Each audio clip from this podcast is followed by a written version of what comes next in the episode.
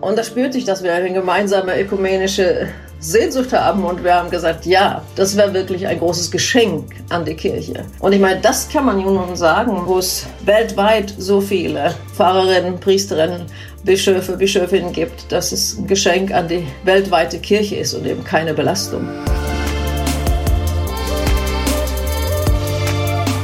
Mit Herz und Haltung. Dein Akademie-Podcast. Gud starka döttrar. Erzbischöfin Antje Jackelin über Frauen in kirchlichen Ämtern. Gud starka döttrar, das ist Schwedisch und es bedeutet Gottes starke Töchter. Herzlich willkommen bei Mit Herz und Haltung, eurem Podcast aus der Katholischen Akademie im Bistum Dresden-Meißen mit Input zu den großen Themen aus Kirche und Religion, Politik und Gesellschaft, Wissenschaft und Kultur. Mein Name ist Daniel Heinze. Hallo. Ja, bald ist es soweit. In wenigen Wochen, am 4. Oktober, trifft in Rom die erste von zwei aufeinanderfolgenden weltweiten Bischofssynoden zusammen. Diese beschäftigt sich mit dem Thema Synodalität, also einem gelingenden Miteinander in der katholischen Kirche. Anders als bei Bischofssynoden in der Vergangenheit sind dieses Mal deutlich mehr Frauen beteiligt, teilweise auch mit Stimmrecht. In den Vorbereitungen zur Weltbischofssynode in den einzelnen Ländern und Kontinenten wurde immer wieder deutlich, dass die Frage eines gelingenden Miteinanders in der katholischen Kirche nicht beantwortet werden kann, ohne auch über die Rechte, die Partizipation und die Mitgestaltungsmöglichkeiten von Frauen in der katholischen Kirche zu sprechen und Geschlechtergerechtigkeit einzufordern. Und seit Jahrzehnten gibt es das Anliegen, Ämter in der katholischen Kirche wie Diakon oder Priester für Frauen zu öffnen. In der lutherischen Kirche in Schweden ist die Ordination, also die Amtseinsetzung von Pfarrerinnen schon seit Jahrzehnten möglich, wie in ihren Schwesterkirchen in Deutschland auch. Trotzdem war unser heutiger Gast, Erzbischöfin Antje Jackelin, 2014 die erste. In diesem Jahr wurde sie Erzbischöfin von Uppsala und damit das Oberhaupt der lutherischen Christinnen und Christen in Schweden. 2016 begrüßte sie in dieser Funktion Papst Franziskus, als der nach Lund in Südschweden reiste. Ursprünglich stammt Antje Jackelin aus dem Ruhrgebiet. Sie hat in Deutschland und Schweden evangelische Theologie studiert, war lange in Schweden als Pfarrerin tätig und promovierte an der Uni in Lund. Für uns und euch hat meine Kollegin Karin Wollschläger mit Antje Jackelin gesprochen. Und warum ich ausgerechnet Gottes starke Töchter vorhin auf Schwedisch gesagt habe zu Beginn, das hört ihr nach dem Gespräch. Also bleibt gerne bis zum Schluss dran. Erzbischöfin Antje Jackelin über Frauen in kirchlichen Ämtern. Jetzt bei Mit Herz und Haltung.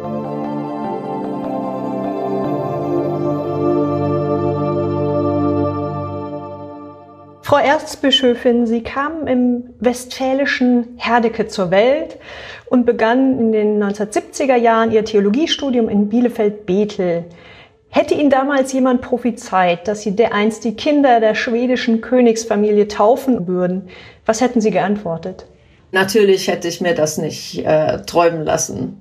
Ähm, ich kam ja 1977 nach Schweden und ähm, ich glaube, es war 1978, da war ich Mitglied der Studentenvertretung und wir waren dann bei dem damaligen Erzbischof und wollten irgendwas erwirken, was weiß ich nicht mehr. Aber wir waren eine Gruppe und saßen da und der Erzbischof kam da reingeschwebt. Und ich habe gedacht, wenn jemand dem ins Ohr geflüstert hätte, unter den Studierenden ist jemand, der auch mal äh, dein Nachfolger oder Nachfolgerin wird, der hätte mit größter Sicherheit nicht auf mich geschaut. Sie wurden dann aber trotzdem 2013 zur Erzbischöfin von Uppsala gewählt und wurden so zur ersten Frau an der Spitze der evangelisch-lutherischen Kirche in Schweden und waren nach mehreren hundert Jahren die erste Ausländerin, die die Geschicke der rund sechs Millionen Mitglieder zählenden früheren Staatskirche lenkte. Wie waren die Reaktionen damals bei ihrem Staat? Die Mehrzahl der Reaktionen waren überschwänglich positiv. Das war eine große Freude. Ähm, es gab nur eine kleine Minorität, die, die alles dran gesetzt hat, meine Wahl zu verhindern. Aber das lohnte sich nicht. Ich wurde im ersten Wahlgang gleich gewählt und ich spürte eine große Begeisterung an der Basis und auch ein Stolz bei den Menschen, die nicht so ganz kirchennah sind. ähm, stolz darüber, dass die Kirche etliche Jahre vor dem Staat, es war erst sieben Jahre später, dass äh, erstmals eine Frau an der Spitze der schwedischen Regierung stand, dass die Kirche das eben äh, aus, aus eigener Kraft äh, vollbracht hatte. Pionierin zu sein hat ja auch immer was Aufregendes an sich. Man erobert Neuland und zugleich ist es selten ohne Mühe. Mit welchen Widrigkeiten hatten Sie als Frau an der Kirchenspitze zu kämpfen? Ja, mein Mann hat manchmal gesagt, ja, ja, äh, wenn du Anton hießt statt Antje, dann wäre das jetzt nicht passiert. Also es gab schon Dinge, äh, wo ich gedacht habe, oh, oh, äh, einem, einem Mann hätte man so nicht zugesetzt äh, ich habe schon Verleumdungen erlebt und äh, zum Beispiel Versuche, meine akademischen Qualifikationen klein zu reden, Zweifel zu säen, was meine äh, theologischen Kenntnisse anbelangt, meine kirchliche Verankerung, sogar Verleumdung meiner, meiner Eltern und meines Ursprungs. Äh, aber das waren im Großen und Ganzen doch ziemlich mh, hm, marginale Phänomene die bei Weitem aufgewogen wurden durch die offenen Türen, die ich auch immer wieder gefunden habe. Als einzige Frau oder eine von sehr wenigen Frauen hat man ja auch positive Möglichkeiten und die gilt es ja dann auch äh, gut zu nutzen. Das größte Problem war eigentlich äh, der Frauenhass im Netz. Und der, der bleibt ja nicht nur im Netz, sondern schwappt dann aber zum Beispiel auch auf die konventionellen Medien über. Äh, und äh, ja, erstens ist ja das Resultat, wenn das in den sozialen Medien dann immer wieder brodelt und immer wieder diese, diese Anfeindungen kommen, dann, dann sagen die renommierten Journalisten, ja, sie kommen ja, bekommen ja immer wieder Kritik für das und das und das und das. Was eigentlich nicht stimmt. Aber was sagen sie zu der Kritik? Und dann ist schon der Stempel da. Das zweite, es führt dazu, dass gesagt wird, hm, sie sind ja kontroversiell. Also irgendwas stimmt da ja wohl nicht. Kein, kein Rauch ohne Feuer, wenn man so sagt. Äh, und wenn man das dann anspricht und sich beklagt über Hass im Netz, jaha, du willst wohl in die Opferrolle fliehen. Du verträgst keine Kritik. Du bist arrogant, autoritär, übst Herrschertechnik aus. Das teile ich an sich mit, mit, mit vielen Frauen, äh, in leitenden Positionen, besonders mit Politikerinnen und, und, und Journalistinnen. Es gibt ja auch Studien, die, die, die zeigen, dass das wirklich so ist und keine, keine Einbildung ist. Aber das ist schon eigentlich das größte Problem gewesen, gerade durch die Folgen, die das, die das hat. Frauen, die in Männerdomänen erstmals in Führungspositionen kommen, berichten immer wieder, dass es auch mitunter schwierig bleibt, in die informellen Zirkel hineinzukommen, wo die Männer dann doch irgendwie immer noch unter sich bleiben. Haben Sie sowas auch erlebt? In meiner akademischen Karriere ist mir äh, immer wieder aufgefallen, Männer zitieren Männer. Ob sie das bewusst tun oder unbewusst, das, das, das sei mal dahingestellt. Als Erzbischöfin und, und, und Primas der schwedischen Kirche ist mir das mit den informellen Zirkeln weniger aufgefallen. Und das liegt sicher daran, dass wir kaum reine Männergremien haben. Als Sie im vergangenen Oktober in Ruhestand gegangen sind, würdigte der Weltkirchenrat in Genf zum einen Ihre ökumenischen Verdienste als Botschafterin christlicher Einheit, zum anderen hob er hervor, dass Sie sich erfolgreich für die Gleichstellung der Geschlechter eingesetzt haben. Was würden Sie selbst sagen, waren auf diesem Gebiet die wichtigsten Dinge, die Sie vorangebracht haben? Das sind sicher viele Dinge. Äh, aber was mir bewusst äh, weitergeholfen hat, ist das äh, Engagement im Lutherischen Weltbund. Der Lutherische Weltbund hat Gendergerechtigkeit als eine strategische Priorität und die Gender Justice Policy, die man hat, die ist jetzt in diesem Jahr zehn Jahre alt. Ich glaube, das, das war so ein bisschen, äh, da, da war nichts Revolutionäres drin für mich, aber irgendwie ein Bewusstwerden auch dieser globalen Wirklichkeit. Äh, in jüngeren Jahren kam mir vieles auf dem Gebiet der, der Geschlechtergerechtigkeit selbstverständlich vor. Aber mit der Zeit ist mein Respekt vor denen, die vor meiner Generation für Gleichberechtigung gekämpft haben, sehr gewachsen. Und ich glaube, es ist wichtig, dass wir deren Geschichten an kommende Generationen weitergeben. Äh, das ist glaube ich, ein Teil dessen, was ähm, auch unter der Bezeichnung geht, Pushback against the Pushback on Gender Justice. Das ist ja ein globales Phänomen, dass es äh, nicht vorwärts geht, sondern eher rückwärts geht. Man spricht ja nicht nur von einem Backlash, sondern auch von einem regelrechten Pushback, was, was Gleichberechtigung anbelangt. Jede Bischöfin, jeder Bischof prägt sein Amt, ihr Amt mit ihrem oder seinem Charisma und Charakter. Inwieweit spielt ihr Frausein eine Rolle bei der Prägung des Amtes? Ich habe die Frage hier oft bekommen, wie ist das als Frau Erzbischöfin zu sein? Und ich habe immer gesagt, hm, ich bin mein ganzes Leben lang Frau gewesen. Das ist ja eigentlich keine, keine, kein Unterschied jetzt. Also das, das ähm, ich bin halt Mensch und ich bin als Mensch Frau und das hat dann auch irgendwo ja meine ganze mein ganzes Arbeitsleben geprägt, denke ich mal. Würden Sie denn sagen, dass Frauen anders führen als Männer? Äh, also das was ist immer schwierig zu sagen, ähm, denn die Unterschiede zwischen Frauen sind ja manchmal auch größer als zwischen Männern und Frauen. Aber äh, ich denke, als, als Frau, besonders als, als Pionierin, bringt man ja auch äh, gewisses Bewusstsein dessen mit, dass ja, mit der gläsernen Decke und all, all diesen Dingen, ähm, da ist man schon auch äh, sehr hellhörig denke ich, für, für gewisse Dinge. Sie haben in Schweden als Lutheranerin erreicht, wovon viele katholische Frauen noch träumen. In Deutschland war beim synodalen Weg die Frauenfrage ein zentrales Thema. Am Ende waren die Ergebnisse für viele Frauen aber eher enttäuschend. Ähm, beim Thema Zugang von Frauen zu sakramentalen Ämtern zum Beispiel ist nicht viel mehr als ein zaghafter Prüfauftrag nach Rom herausgekommen mit sehr unbestimmten Erfolgsaussichten. Wie haben Sie diese Debatte wahrgenommen?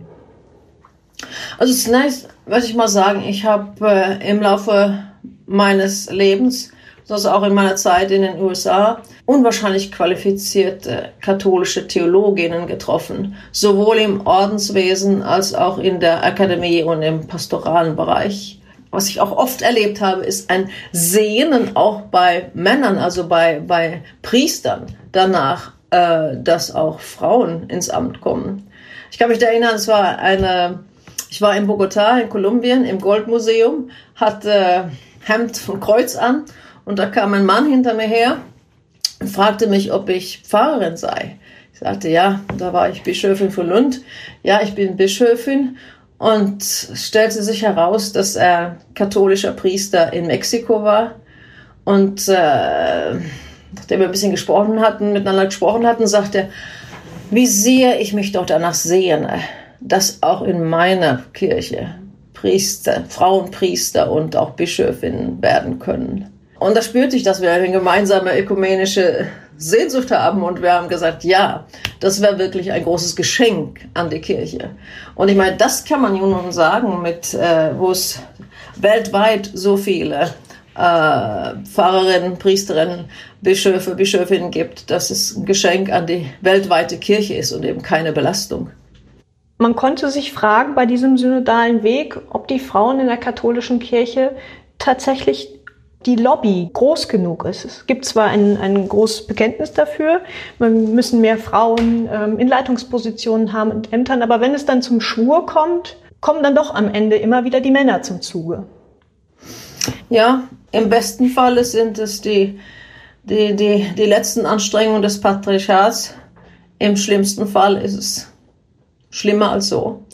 Ich kann mich erinnern, als ähm, Kardinal Koch vor, vor vielen Jahren mal in Lund war und es war im, im Dom und es war ein öffentliches Gespräch und äh, die, die Menschen konnten Fragen stellen und dann kam natürlich auch eine Frage äh, zur, zur äh, Priesterweihe von Frauen.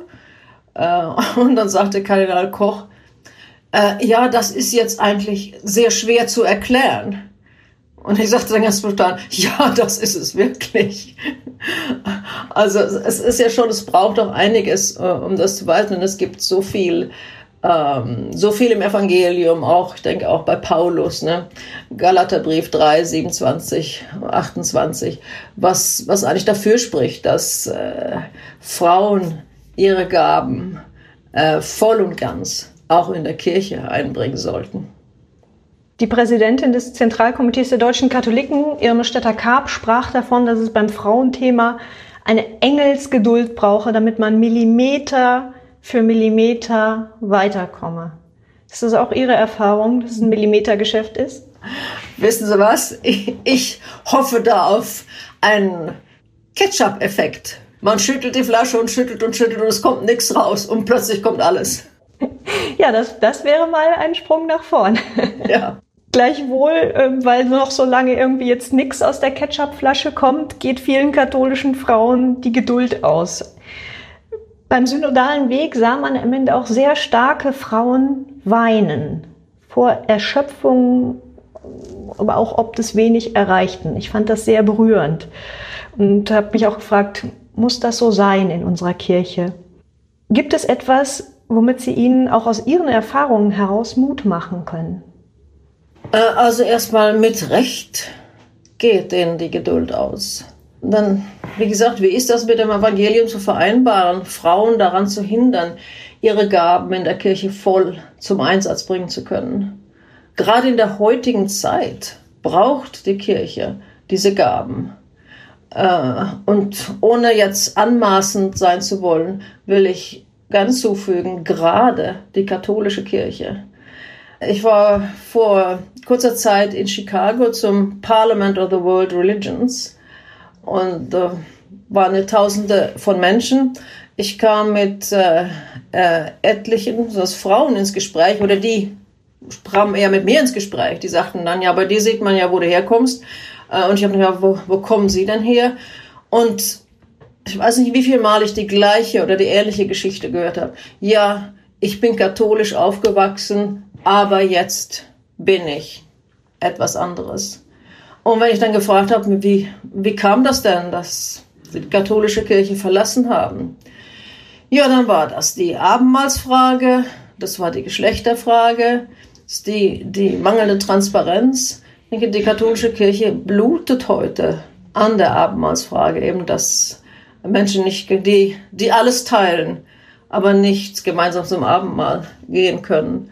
Aber auch eben die, die, die Hierarchie, die, die mangelnde Transparenz, nicht nur bei den Missbrauchsfällen, aber auch bei der, bei der Machtausübung. Äh, so, ich sehe das also als auch eine notwendige Voraussetzung für die Zukunft äh, der Kirche in dieser aktuellen Führungs- und Vertrauenskrise, ja nicht zuletzt in Deutschland. Wenn ich Bischöfe und Laien, Männer und Frauen gleichberechtigt und mit wechselseitigem Vertrauen und Respekt äh, miteinander gemeinsam arbeiten, dann sehe ich mit großer Unruhe und Besorgnis auf die, die Zukunft der Kirche. Und ich denke, dass das Selbstvertrauen, das ja auch doch diese Frauen und viele Männer trägt, ist gut begründet. In der Tradition, in der Gegenwart, in der Kompetenz, im Bedarf und in der Sehnsucht von Frauen und von Männern. Ich glaube, das sollte man wirklich nicht, nicht vergessen und auch an dieser Sehnsucht festhalten. Aber ich verstehe die Frustration, ich verstehe die Ungeduld und ich verstehe auch die Tränen. Mancherorts ist resigniert zu hören, dass in der Frauenfrage am Ende ja eh, dass die abhängig ist von Männerwillkür letztlich, weil nur von Männern entschieden wird, weil eben die katholische Hierarchie allein von Männern besetzt ist. Sehen Sie das auch so, dass die Hierarchie der alles entscheidende Faktor in dieser Frage ist? Äh, das mag so sein. Mit Sicherheit kann ich mich da über die katholische Kirche, glaube ich, nicht äußern. Aber auch in anderen Kirchen gab es ja mal rein männliche Leitungsgremien. Also Veränderung ist möglich. Das Patriarchat hat halt eine Tendenz, sich fälschlicherweise mit der Schöpfungsordnung zu identifizieren und sich dann selbst einen Heiligenschein aufzusetzen. Aber ich, ich war mal in einem katholischen Zusammenhang, wo, wo mir klar wurde, dass äh, wie sehr gerade die Rolle des Bischofs sozusagen von oben besetzt ist. Denn dann sagt, fragte mir wie könnt ihr eigentlich demokratische Strukturen in eurer Kirche haben? Gott und, und Bischöfe kommen doch alle von oben. Und äh, ich sagte dann, hm, Gott kommt doch von unten aus der Krippe, aus dem Schoß seiner Frau. Ähm, äh, also ich, ich denke, das, das ist sehr stark, dieses dieses Gefühl, dass ähm, eine ja, die, die, die, die sozusagen die geweihte Linie, die Bischofslinie, die episkopale Linie und eine demokratische Linie sich nicht miteinander vertragen. Aber in, in, in der Kirche, der ich nun gedient habe, ist das ähm, ein starkes Merkmal, dass man sagt, die, die episkopale Linie und die, die Linie der, der gewählten Laien, äh, die müssen zusammenarbeiten. Und wenn, das, wenn die zusammenhalten, ist das auch eine sehr robuste Organisation. Wenn die allerdings miteinander äh, im Krieg liegen, dann ist das schlecht für die Kirche. In der schwedischen Kirche stehen Frauen ja auch nicht von jeher alle Ämter offen. Also was hatte aus Ihrer Sicht denn vielleicht den entscheidenden Ausschlag für die Wende gegeben? Oder war das ein eher schleichender Prozess? Wie kam es dazu, dass man gesagt hat, 2013, so, jetzt ist die Zeit für eine Frau? Also ich hoffe, dass Sie jetzt nicht nur Ihres Frau wegen Erzbischöfin geworden sind, aber dass das keine Rolle vielleicht auch mehr spielte, sondern man sagt, wir nehmen jetzt die Person, wenn sie eine Frau ist, dann ist sie eine Frau, ja. Ja, ja, also äh, in der schwedischen Kirche wurde Ende der 50er Jahre hat die, die, die Synode offiziell beschlossen, dass Frauen ordiniert werden können. Und 1960 wurden dann, äh, wurde dann die erste Frau zur Pfarrerin ordiniert. Die Kirchen der Reformation haben da ja auch unterschiedliche Wege eingeschlagen und auch zu verschiedenen Zeitpunkten die Ordination von Frauen eingeführt. Ich glaube, das war ein Zusammenwirken von theologischer Arbeit und dem jeweiligen Kontext. Ähm, in Schweden denke ich, äh, das war auch so, dass, wie das in, in, in anderen Fragen auch der Fall gewesen ist, dass die Gesellschaft die Kirche mit der Frucht ihrer eigenen Predigt herausgefordert hat. Wir sehen das manchmal so, dass die, dass die Gesellschaft die Kirche zu Reformen zwingen will, weil die Gesellschaft von ganz anders woher kommt. Aber wir haben doch in der Gesellschaft über tausend Jahre lang das Evangelium gepredigt. Glauben wir denn, dass das überhaupt keinen Erfolg gehabt hat? Und ich denke, dass wenn die Gesellschaft kommt und von uns äh, Gerechtigkeit einfordert, oder uns auf ein echtes Verständnis von Liebe hin herausfordert, dann ist das auch eine Frucht unserer Predigt. Und das müssen wir dann auch ernst nehmen. Ich denke, so war das auch mit der, mit der Frauennation. Die Gesellschaft, die Kirche mit der Frucht ihrer eigenen Verkündigung herausgefordert. Widerständler haben damals, äh, wie jetzt sagen die, ach, das war, das waren Politiker, die haben das hervorgezogen. So kann man es natürlich dann auch sehen. Äh, aber ich denke schon, dass die theologische Arbeit da eine, eine äh, Rolle gespielt hat. Es klang in unserem Gespräch schon zweimal kurz an. Inwieweit spielt das Thema Frauen in der katholischen Kirche, in der Ökumene auch eine Rolle? Ja, es gibt da ja doch eine ökumenische Solidarität zwischen Frauen auch, denke ich. Äh, aber bei manchen Gelegenheiten habe ich mir auch überlegt, wenn ich äh, in, sozusagen in der katholischen Hierarchie sehr herzlich empfangen wurde und es sehr wichtig war, dass ich mit auf dem Gruppenbild war und dass man einen Handschlag gab, dass ich gedacht habe, oho, bin ich jetzt hier sozusagen die Token Woman, äh, dass der Handschlag dann dazu ausgenutzt wird, zu sagen, das den katholischen Frauen zu sagen, ja guck mal, wir haben doch gar nichts gegen Frauen. Es geht nur nicht bei uns. Also ich halte viel davon, international Netzwerke und Allianzen zu bauen, Synergien zu fördern, äh, sowie Gebet und Arbeit, handfeste Arbeit zusammenzuhalten. Äh, ich glaube, das braucht es, um eben auch den Mut nicht zu verlieren, sondern eher zu stärken. Stellen Sie auch schon mal die Frage an katholische Kollegen, warum gibt es das bei euch nicht? Warum kommt ihr da nicht voran? Ja, ich bin ja, wenn ich, wenn ich mit katholischen Bischöfen äh, spreche, bin ich ja selbst der Beweis dafür, dass es, dass es anders geht. Und ich muss auch sagen, im, in allen meinen Begegnungen mit dem Papst habe ich doch genuinen Respekt erfahren. Und, und ich weiß, dass da äh, in seiner Umgebung auch Leute waren, die das eben unterspielen wollten und äh, wieso Erzbischöfin und so. Und der Papst dann doch bewusst mich mit Erzbischöfin angeredet hat, Archbishop. Ähm, ich denke, das Gespräch aufrechterhalten ist wichtig. Und Man schiebt in der Ökumene, das ist auch meine Erfahrung, man schiebt in der Ökumene gern die kirchliche Tradition und Autorität vor oder sogar den Heiligen Geist. Wenn man etwas partout nicht will, dass man sagt, der Heilige Geist hat das noch nicht erlaubt und so. Und das äh, sollte man denn auch doch hinterfragen, denke ich. Manchmal wird auch der Papst vorgeschoben. Äh, nicht selten wird von katholischen Bischöfen ihr Gehorsam gegenüber dem Papst ins Feld geführt, um ein Engagement zu begründen, das sich dann doch letztlich in warmen Worten erschöpft. Sollten die katholischen Bischöfe mehr Mut in der Frauenfrage aufbringen, damit sich da was bewegt? Ja, und nicht nur in der Frauenfrage. Also ich habe da, äh, ich glaube, das war im Dezember vorigen Jahres, da hat äh, äh, der katholische Theologe Werner Charon der auch mein Doktorvater war, im The Tablet einen Artikel geschrieben, der hieß The Twilight of the Patriarchs, wo er sehr, sehr scharfe Kritik gerade an der, an der Leitung ausübt. Ja, ich habe ein Zitat gerade hier. A clericalist and paternalist clinging to a bankrupt pastoral model has allowed a black hole to emerge that is now devouring formerly functioning communities of faithful Catholics. Also dass das, dieses klerikalistische und paternalistische äh, Festklammern an einem, einem eigentlich bankrotten pastoralen Modell äh, zu einem schwarzen Loch geführt hat, das jetzt äh, früher gut funktionierende pastorale Gemeinschaften, Gemeinden einfach verschlingt.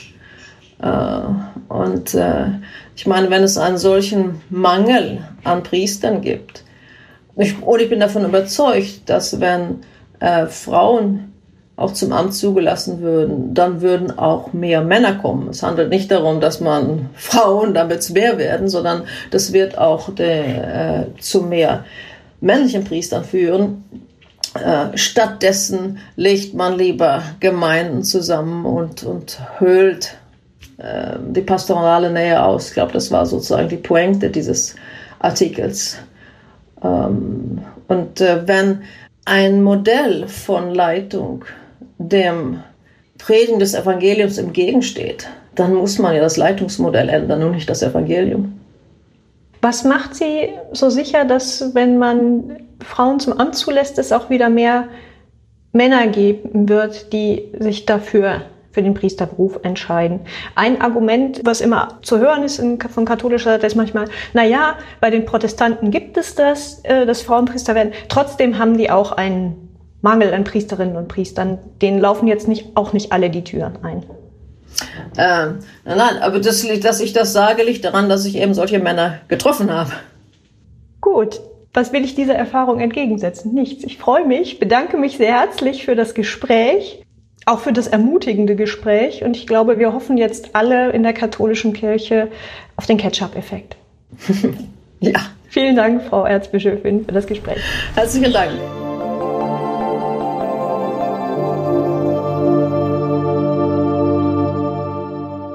Karin Wollschläger von der katholischen Nachrichtenagentur KNA im Gespräch mit Erzbischöfin Antje Jackelin hierbei mit Herz und Haltung, eurem Podcast aus der Katholischen Akademie im Bistum Dresden-Meißen. Ja, und wir sind heute wegen der Erzbischöfin auf Schwedisch in die Folge eingestiegen. Ihr erinnert euch vielleicht, ich habe gesagt Güts starka döttrar, das heißt auf Schwedisch Gottes starke Töchter. Und das habe ich deswegen gemacht, weil Gottes starke Töchter auch der Titel einer Tagung ist, die die Katholische Akademie zusammen mit vielen weiteren Unterstützerinnen und Partnerinnen am 18. und 19. September in Leipzig veranstaltet. Zwei Tage lang geht es dann mit über 30 Gästen aus aller Welt um Frauen und das Amt im Katholizismus. Diese Tagung wird hybrid stattfinden, das heißt, ihr könnt von überall aus kostenlos per Internet dabei sein und sie beschränkt sich auch nicht nur auf den deutschsprachigen Raum. Alle Vorträge und Diskussionen werden auch ins Englische und Spanische übersetzt, um dann also wirklich unmittelbar vor der Bischofssynode in Rom global über gemeinsame Herausforderungen und unterschiedliche Meinungen ins Gespräch zu kommen und somit ein bisschen mehr Synodalität einfach zu praktizieren. Also herzliche Einladung zum Dabeisein. Alle Infos dazu findet ihr in den Show Notes zur heutigen Ausgabe. Das ist der Begleittext in eurem Podcast-Programm. Dort gibt es auch den Link und da erfahrt ihr, wie ihr dabei sein könnt. Wenn euch gefällt, was wir hier so machen im Podcast, dann abonniert uns bitte in eurem Podcast-Player, so verpasst ihr keine weiteren Folgen und sagt's gerne weiter an Leute, die sich vielleicht auch für die Themen interessieren, die bei uns hier Thema sind. Das hilft uns sehr. Erzählt also der großen, weiten Welt von den kleinen Podcasts. Vielen Dank für eure Unterstützung. An dieser Folge mitgearbeitet haben Karin Wollschläger, Thomas Arnold, Jonathan Burger, Emily Siegel und ich. Ich bin Daniel Heinze. Vielen Dank fürs Zuhören. Tschüss und bis zum nächsten Mal. Mit Herz und Haltung. Dein Akademie-Podcast.